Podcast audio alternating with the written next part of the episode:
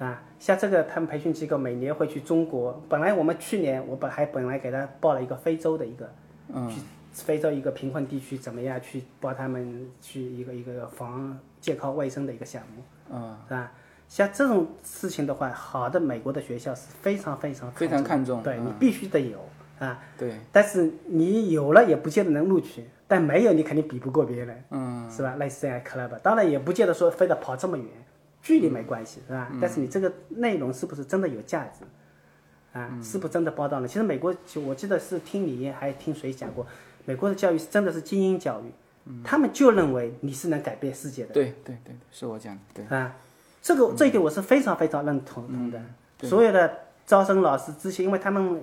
呃学校、高中啊或者培训机构也会定期的是搞，就甚至现在招生老师来，甚至现在已经都不是说培养一个改变世界的人，他直接招进来的时候，他就觉得你能够改变世界，是是是，对呀、所以他们就说，哎，我们伯克利因为招到你改到很光荣，对呀、我们相信你，你会给伯克利带来荣誉，你会在这个世界做的做到改变啊，让大家会过得更好，是吧？所以说他们这个义工的这个 club 的项目是你是必不可少的，嗯。啊，但是怎么样做到好就很重要啊，嗯。所以像类似这些东西，我觉得我们作为家长的东西，就是一定要帮孩子去去做这个引导，是吧？很少有孩子说他天生就有这么个想法啊，他愿意去做这些事情，是吧？但其实做好多义工的话，其实我觉得我们也应该，因为我又在国内在参加狮子会啊、慈济啊这些活动，其实做的过程中真的能滋养我们的心田，嗯啊，确实是应该是这样。如果你在美国，好多美国人他们就这样的价值观，哎，我我收入高，我就应该多纳税帮助那些人。这种的理念，我觉得在美国，我觉得更普及。这个它的土壤就是这样，所以他会要求你有这样的能力和有这样的经历。嗯你回头真的就是，其实我们很多群友家庭小孩也都在这边，嗯，其实然后我现在这个不是有一个非盈利机构，对，可以，对，可以多向你这边，就是因为现在就是我想，就是哪一些方面呃可以做一些什么，这个是蛮、蛮重要的，对。大家有问题，对对对对对，现在可以开始开放麦了，大家有问题上来，呃，提问，然后一起交流，哎、哎，对了希，望那个对大家有所帮助，我对就怕误人子弟，因为这个没有说普遍性的情况，还是比较有个体的特殊的情况啊。哎，对了，顶顶剑参考。顶剑，你现在小孩是高几啊？比比他的女儿第一年级晚一年，晚一年。哦，网易，那你明年就就就要申请了，嗯明年这个时候他们家就放榜了。所以我们现在就已经在在我们已经在理理了简历了，然后呢，因为也已经在跟各种的 就是申请的这种各种顾问在讨论这个话题。嗯嗯，是的，是要准备的这个时候。那你现在准备小孩的标签是应该就是无人机这一块的吧？是吧？对他一定是无人机科技上的。对对对对。对对对，所以在这在这四年中，我们家这个，我跟顶界也开玩笑，我们家这个考进伯克利也有顶界的四分之一的军功章。呃 顶界有一份军功章，这是肯定的 但是为什么是四分之一呢？那 个我就烧了一下，烧了一下。不敢说一半。不敢说一半这么多，嗯因为那段时间确实一年多时间，他帮我接送小孩，啊，对他们家刚好经过我们家，顺路顺顺路路顺路顺路顺路顺路。但是我我们家洋洋对于艾伦真的是崇拜的眼光看，嗯所以说我是不是跟顶姐讲，他们家这种这种麻省也好，这种嗯嗯嗯，这他们应该是种加州理工的话，这种学校完全没问题。麻麻麻省的这个方向，对，嗯。不是不是，现在现在还差很远，现在只有现在没到吹牛的时候。对对对，确实，就像你这个话是应该说是这么说，但是我是确信肯定没这个问题。他他因为现在十一年级，现在属于那种叫做如果你个别几个最苦的 GPI 的这种东西，真的不不需要担心。尤其经过我们洋洋这个经历，我觉得我一点都不担心，这个真不是问题。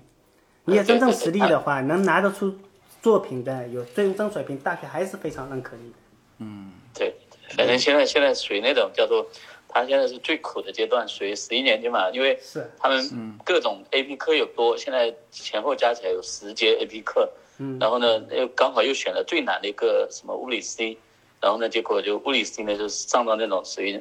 每星期都考试，考试的经常经常属于叫，因为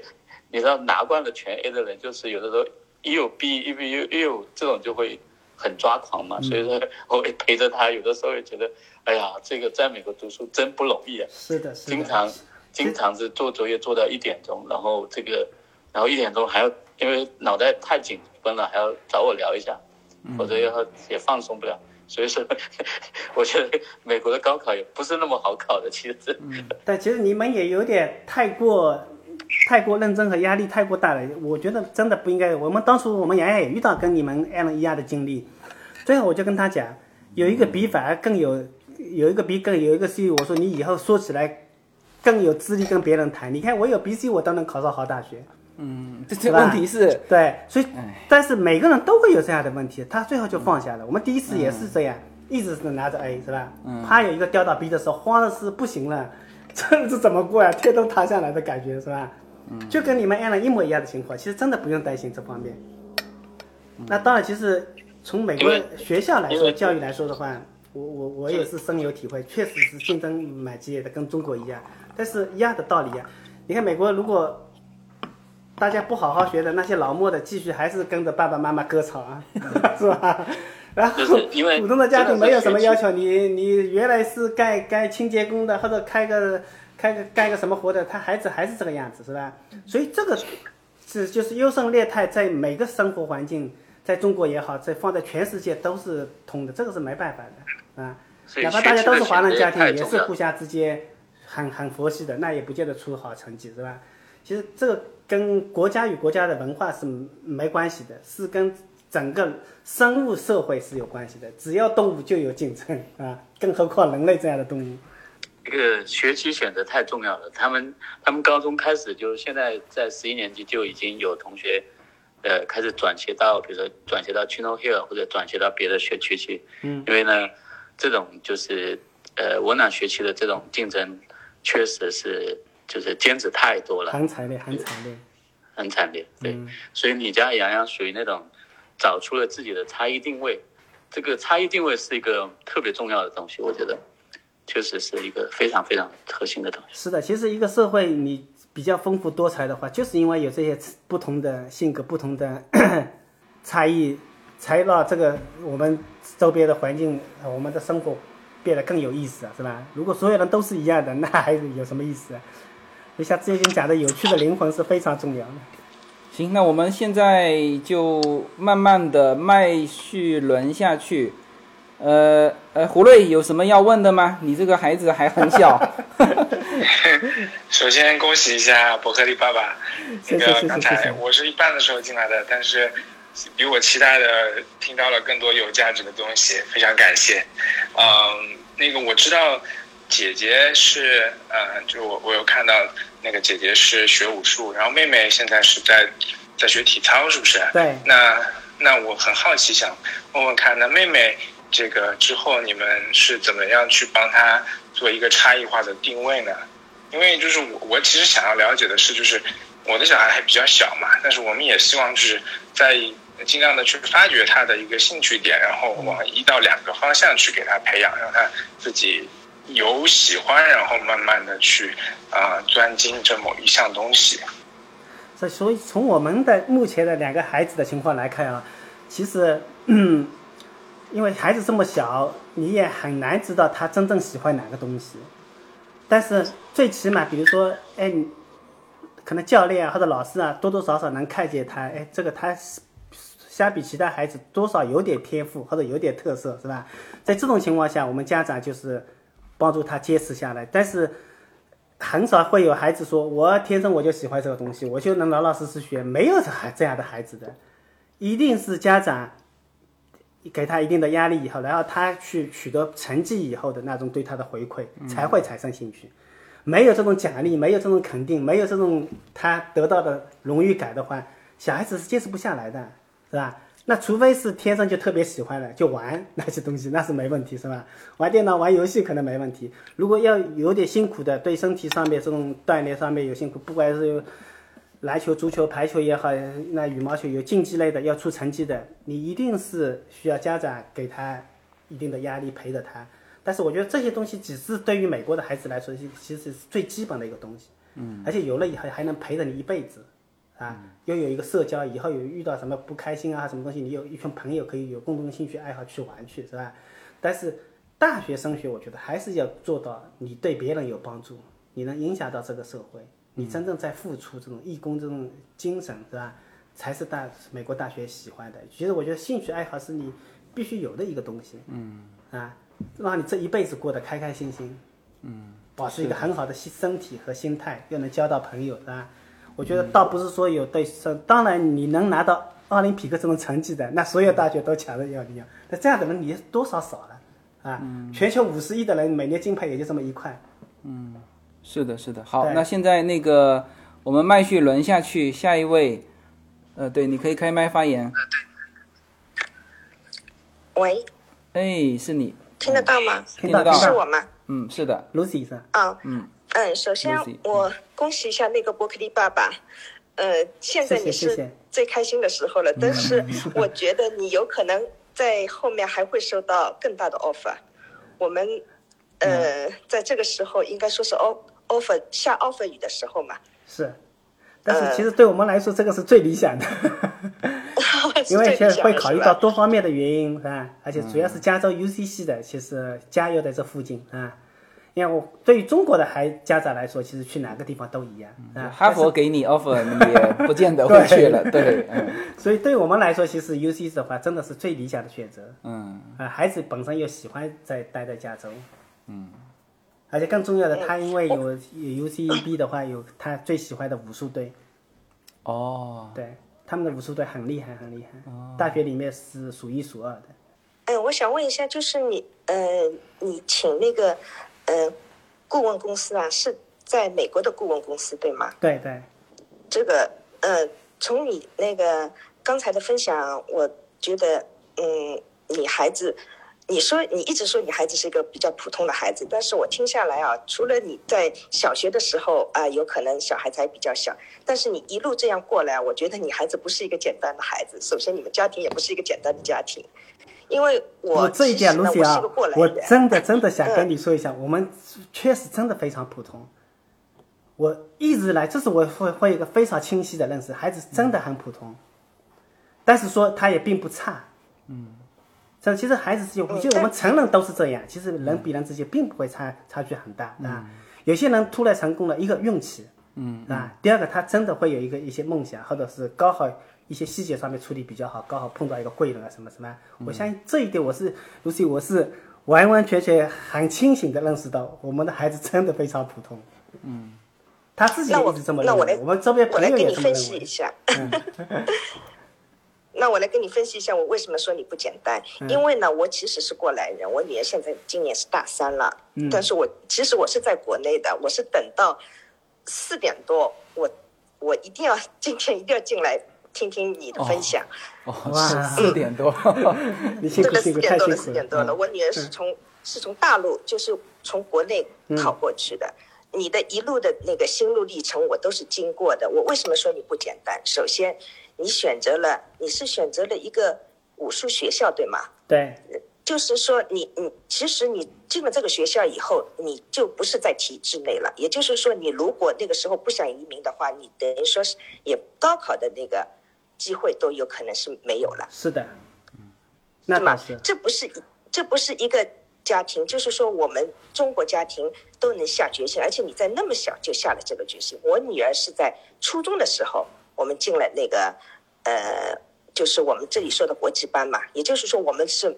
没有学籍了，你以后只能出国了，你就是不能高考了。那么你其实有可能比我更小的时候，你就呃选择给小孩对选择了对对对对这条路。，那个其实跟我们的工作经历和工作环境有关系，因为宁波好多是做外贸的，然后我是做外贸的，所以在这个之前，我其实已经去过很多国外的国家，那我是觉得哪里都是一个样子，不见得说非得在中国来来来接受教育，是吧？所以才有到时候就决做出这样一个决定，所以这个跟因为环境当地的环境有关系，刚好工作的环境让我有提早有机会看到了。但是但是这几年，我相信所有人都能看得到，是吧？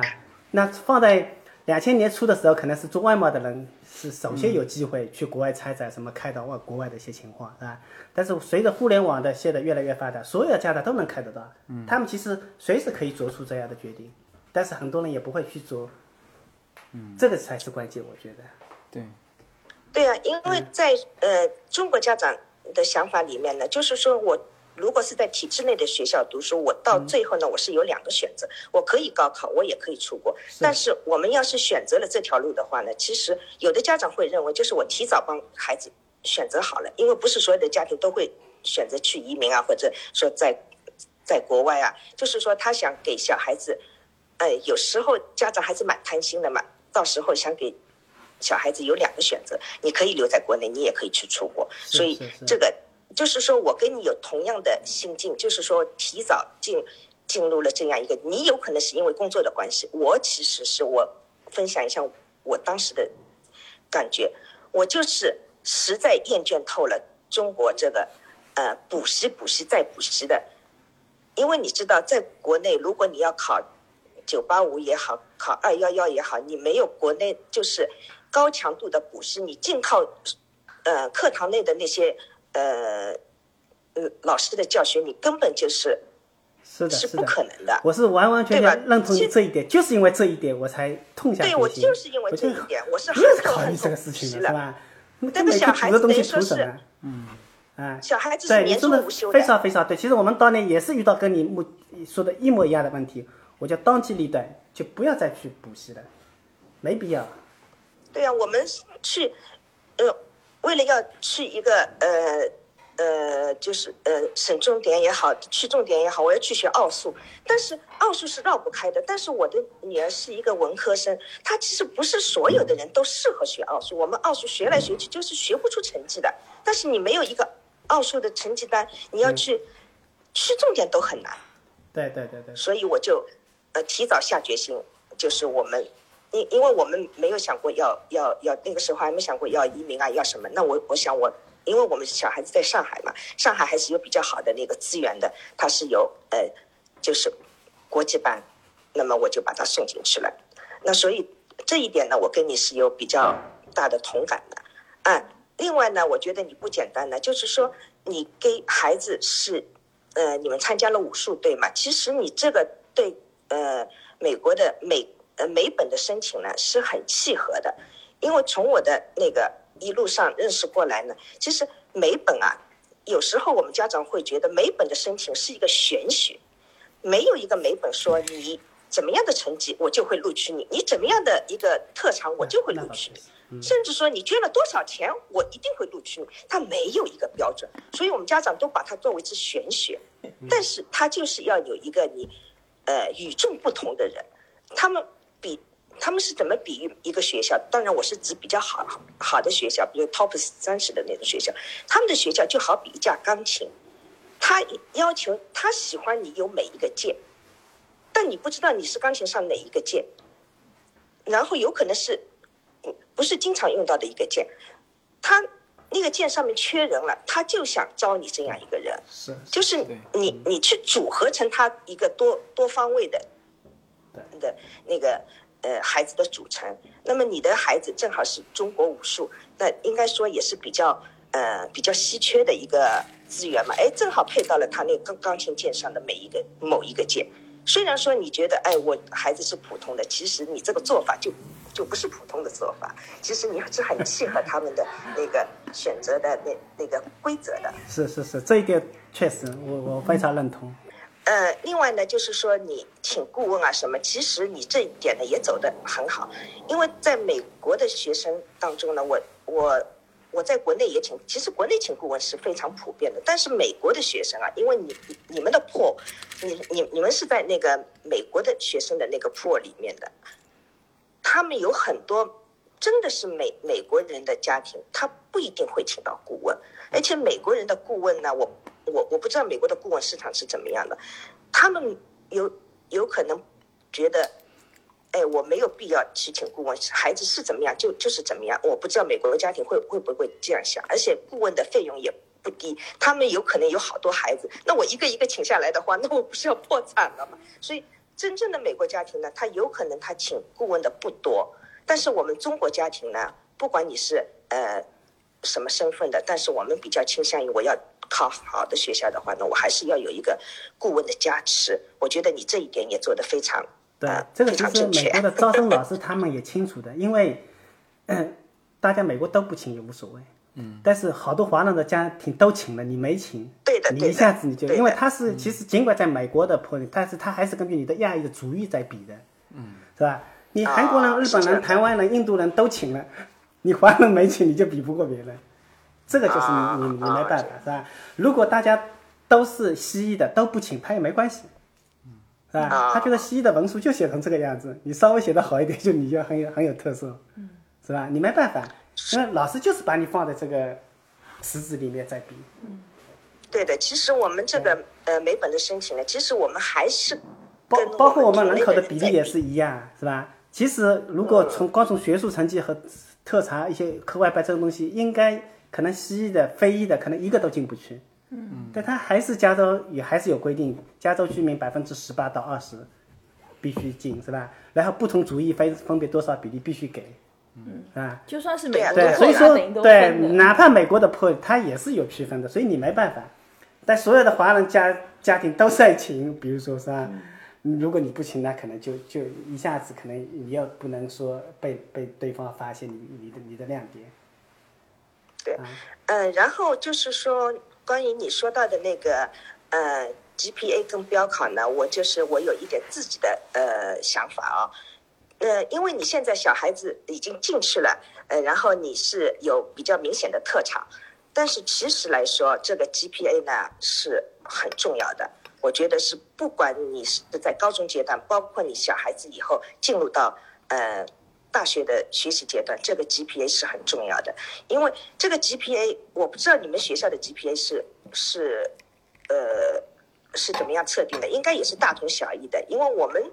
呃小孩子呢学的是 IB 课程的，学 IB 课程它分得很细，就是说你这个 GPA 完全能够体现你在高中这四年里面，包括你在课堂里的发言程度，呃，发言的踊跃程度，还有你的讨论的呃积极程度，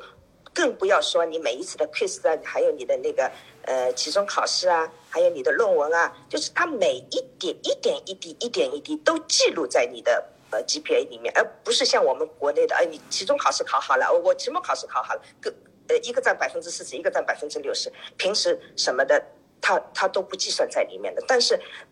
美国的 GPA 就是呃美国的 GPA，它是点点滴滴都记录在里面，，包所以括包括你的作业，对对对。包括你对对出对对对勤时间，所有东西都在里面的。对，是的。对的，所以说一个 GPA 是最能反映，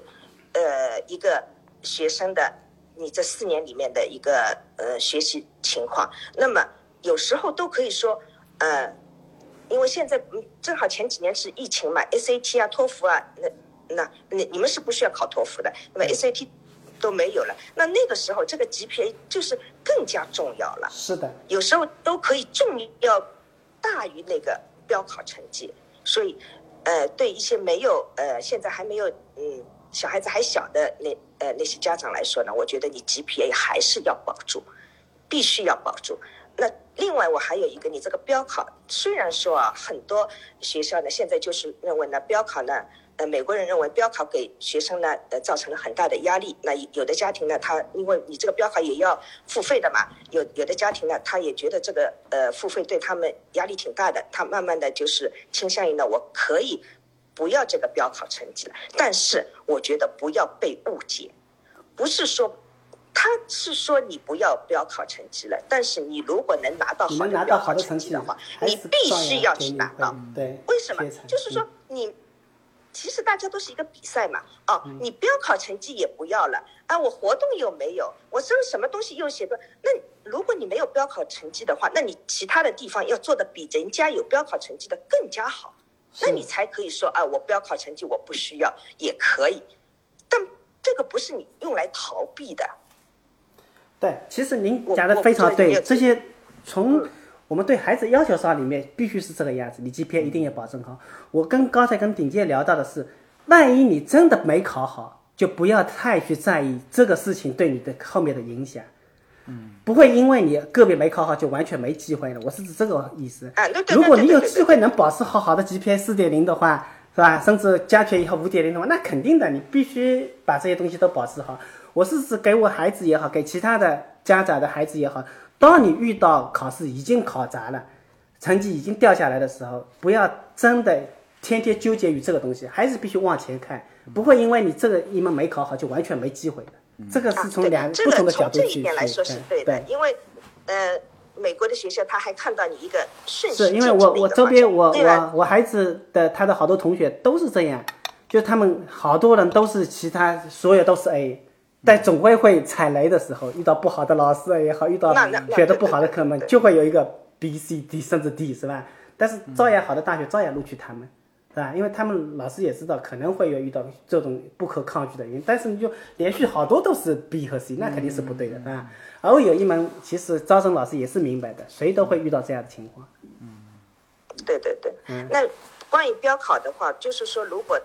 今后疫情过了以后，那标考就是恢复的话，哪怕这些学校说说不要标考了，还是要去，还是要去参加。嗯，因为你首先就是说，你不知道哪些学校会不要标考，但你当时在申请、你在准备的时候。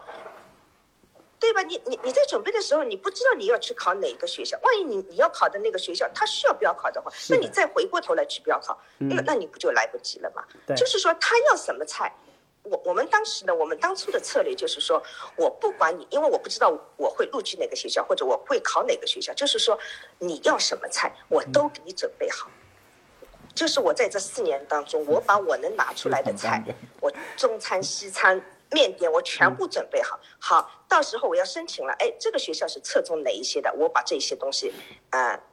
作为特长但是这样会有个问题因为嗯嗯嗯，毕竟这些标好的东西会涉及太多的精力和时间。其实我也问过这边招生老师和顾问老师，不要考，比如说你 SIT 考到一千五百以上了，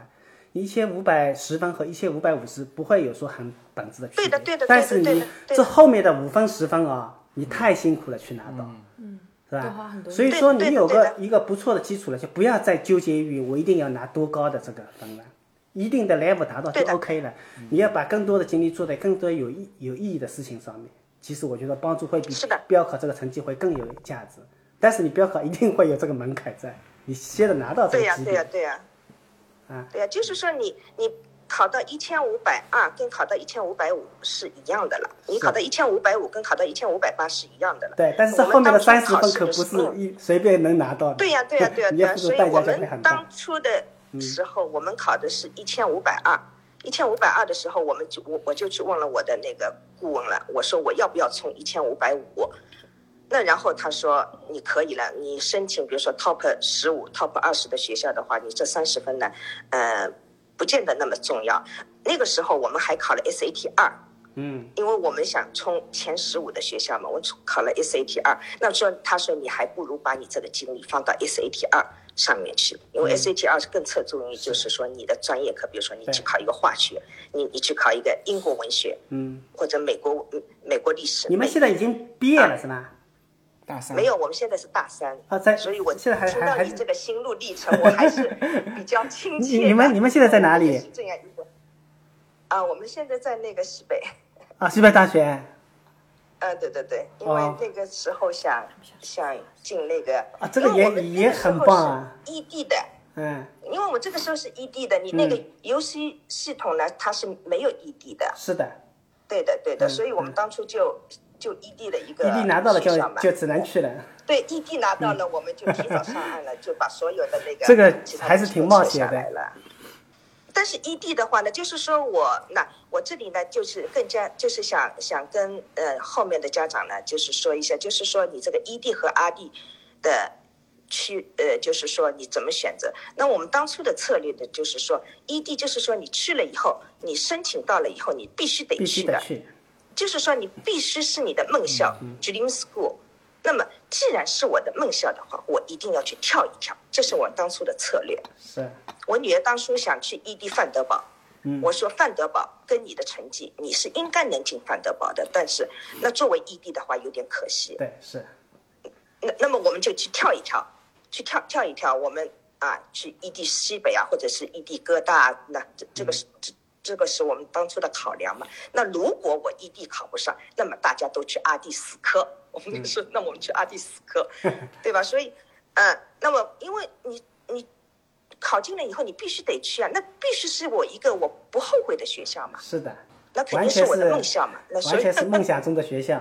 对呀、对呀、对是那这是我们当初的策略啊。当然呢，就是说你也可以，你把 ED 呢你放低，就是说作为你的平行的一个呃水平，或者说你甚至低一点，因为你 ED 的话，你对这个学校是非常忠诚的。就是我申请了你，你要我的话，我肯定去，是非常忠诚的一个态度的话呢，你同样的成绩，那么这个人家优先录取你。呃，哎，他会提前大学优先会那么就是说走保险的路线呢也，可以因为我给了你，你不见得会来。嗯。你异地的话，我给你，你对呀肯定对呀来。嗯。大学会优先考虑，对呀所以他你的条件如果不如他，我反而会录取你。嗯嗯、对呀、对，所以有好的就是说你阿地那我很简单的说，比如说你异地，你同样你异地西北的话，你呃你在那个呃，如果把它作为异地的话，你的标考成绩有可能一千五一千五就够了，或者一千四百八就够了。但是你到阿地阶段的话，你就有可能要去拼一千五百三、一千五百四了。是。因为，因为你有可能你你对我不是太忠诚嘛，就是说你你有可能不来的嘛。那嗯再说这个时候申请的人也多了嘛，就是每个人都可以申请十所十五所嘛。那好的人，那有可能哈佛下来的人对。，ED 哈佛下来的人，他也在拼下面的。嗯下面的学校嘛，所以这个就是说一个策略，你这个策略是你想跳一跳的策略，还是你想走保险的策略？那这个就是你在 ED 和 RD 阶段，你你你这个是要考量的。对对对对。嗯啊、你这这几年是已经在对这个每本申请是已经滚瓜烂熟了，已经非常深入的了解了。那因为也是一一样过来，就跟你一样的嘛。我看你滔滔不绝的这样说下来，哎，很，你你切准了孩子的几个点嘛，而且你让孩子去做那个公益活动，我觉得也是很好的。因为美国，呃，他除了美国学校除了要你有一个奉献精神以外，他还要你有有一个领导力嘛。是。你这个也是领导组织能力非常重要，对他。们来说，对你只要有这个能力，能他才能担当大任。对的，对的，他对不，是影要你影响到身边，。对，影响身边更多的人啊，受你的影响一起去改变世界，为别人去服务。对啊，所以你们刚才讲的就是说，尤尤其是自由军讲的说，我不但是说你是改变世界的人，我最好你进来就是你就能现在就能改变世界的，他确实是这样的。是是，所以这个呃每本申请，所以是会给。另外呢，我就是说，呃呃，你你的我为什么说那个 GPA 和标考是是这么重要的话呢？就是说，其实你们是呃其实是公立学校，公立学校呃，而且你这个游戏系系统呢，申请的人是特别多特别多，因为你一篇文书可以针对你十个你整个游戏系统的打个勾就可以了，我不需要另外再写文书了。那所以很多人都会，哎，我我只有是圣地亚哥，尤其圣地亚哥的呃水平，那我伯克利也去勾一下，UCLA 也去勾一下，那就是造成像游戏系统里面这种。就是说，申请的人申请的名额是很多很多的。那么我为什么这个时候要强调你的 GPA 跟跟 SAT 标化成绩要好？因为那个招生官他看他是，你要知道招生官看呃看你的文书看你的东西也好，他是做减法的，因为他比如说他招一百个人，学生有一千个，他是不是要要把九百个人给筛下来？所以他一开始全部是做减法的。所以他第一个最简单的就是看 GPA 跟标化，你 GPA 跟标化如果呃跟他们学校的那个呃要求槛达不到，就直接哎，达不到的你嗯。你的简历，你后面的简历你没你没资格，你都没有机会让他看你后面的活动，跟你看后面的文书，你这个时候你你的简历已经在垃圾桶里面了，就是这样残酷。嗯，就是有时候他们就是为什么说他们就是风控，因为他人太多了，对，每个人都可以去勾这个项目，所以你就是被就第一轮你就被删掉了。虽然你的呃呃文书啊、你的活动啊是非常优秀的，你你没有机会给人家看了。你走不到这一道门了。是的，好的，好的。所以说那嗯。呃呃呃，对对对，我今天说的比较多，所以因为你呢是一个呃学生呢，他他的优势呢比较明显，而且我想你的 GPA 也是比较好的。但是对有一些家长来说呢，就是说你的呃你不一定有很明确的那个呃呃特色啊，或者后面的文书啊也没有被呃润色过啊，所以你前面的那个 GPA 跟标化你一定要保住，你要一道一道门进去。嗯，是啊，不好意思，今天讲了那么多，哦不不不不，就这样就您这这样。个您这个时间，呃，凌晨四点打过来，就是非常非常感动，让我们非常感动。是真爱啊，是 真爱啊，真爱对对你们这个 club，这跟你们这个环节是真爱。嗯嗯嗯嗯，非常感谢，非常非常感谢感谢，非常感谢。嗯。